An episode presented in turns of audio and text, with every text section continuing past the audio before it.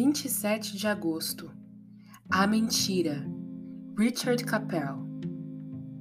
A testemunha verdadeira não mente, mas a falsa se desboca em mentiras. Provérbios 14, verso 5. A mentira, no sentido apropriado da palavra, significa aquilo que é falso, com o intuito de enganar os ouvidos de alguém com aquilo que não é verdadeiro. Portanto, algumas falas irônicas e expressões exageradas não são, na verdade, mentiras. Fingimento ou simulação não é mentira quando apenas difere da verdade, mas não é contrário à verdade.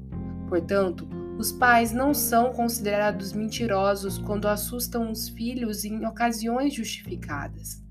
Para se estabelecer a definição de mentira, a palavra propriamente dita não deve ser entendida no sentido restrito, pois mentir pode ser e é falar aquilo que é falso, mas que consideramos verdadeiro. Tomás de Aquino chama de mentira formal quando ela é falsa e nós que a proferimos não sabemos ou não imaginamos que seja falsa.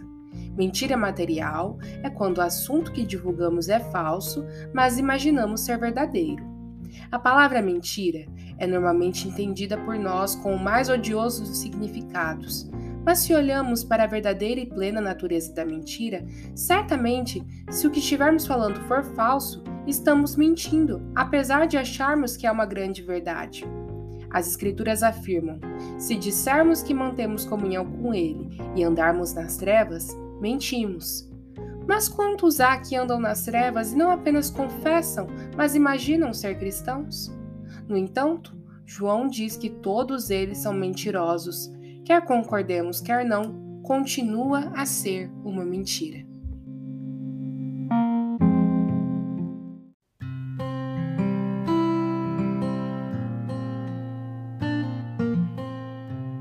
Você ouviu a leitura do devocional Dia a Dia com os Puritanos Ingleses, da editora Pão Diário.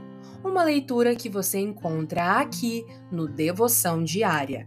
Que você possa estar sendo abençoado por essa leitura e compartilhar com outras pessoas, para que elas também possam ser edificadas. Que Deus abençoe o seu dia na presença dEle.